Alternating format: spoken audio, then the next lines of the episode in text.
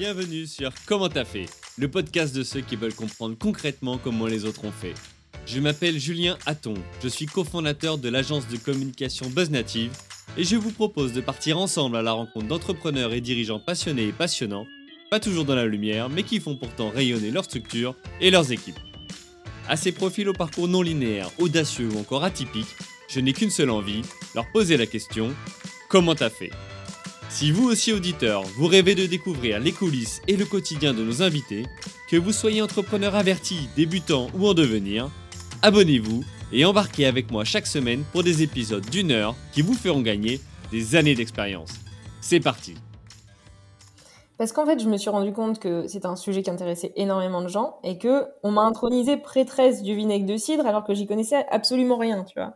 Donc je me suis dit, il y a clairement un manque d'infos. Si moi, à mon échelle, on vient me poser plein de questions que j'y connais rien, c'est que les gens n'arrivent pas à trouver l'information. Et si en plus, euh, tu prends un truc qui est bourré de bienfaits, mais tu prends pas de plaisir à le boire, enfin, c'est un problème aussi. Donc je me suis rendu compte qu'il y avait deux problèmes majeurs. Euh, et que euh, ben moi j'avais besoin d'une activité dans laquelle je voulais m'épanouir. Je faisais ça de façon euh, gracieuse avec enfin j'étais trop contente de le faire évidemment, j'avais jamais pensé que ça pouvait être une activité, mais quand j'ai relié un peu tous les points, que je me suis rendu compte du carton du vinaigre de cidre aux États-Unis, hein, tu peux taper ACV dans, dans Google, l'acronyme Apple Cider Vinegar, c'est super super connu.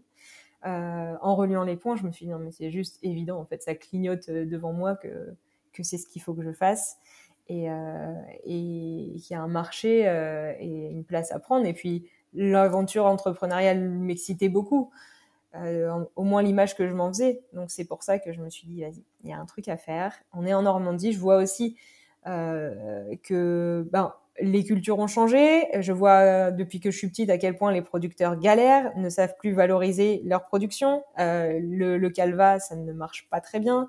Euh, la production cidricole, des fois, ils ont tellement de cidre qu'ils vont euh, asperger euh, les, les, pommiers avec parce que voilà, ils sont obligés de les jeter. Enfin non, mais on se rend pas compte à quel point c'est ultra compliqué aujourd'hui pour des petites euh, des, petites fermes de survivre et que ben, les gros rachètent les petits et puis font des, des exploitations qui sont bah, bon, j'ai pas les mots, mais euh, c'est voilà, les fermes disparaissent, les petits producteurs galèrent. Moi, j'ai un truc pour euh, faire en sorte qu'on revalorise, faire les choses bien, emmener tout le monde avec moi. Voilà, il y a, c'était aussi drivé par ce, cette volonté de, de, faire du bien, mais pas que pour le corps, que toute la démarche soit euh, mmh. soit vertueuse. Et c'est, c'était un des drivers aussi dans, mmh. dans l'histoire. Alors, l'extrait vous a plu? Restez connectés, l'épisode entier arrive très prochainement. Pour en être informé, abonnez-vous au podcast Comment t'as fait sur Apple Podcast, Deezer, Spotify ou toutes les autres plateformes d'écoute. Rendez-vous sur commenttafait.fr pour vous inscrire à la newsletter. Salut les amis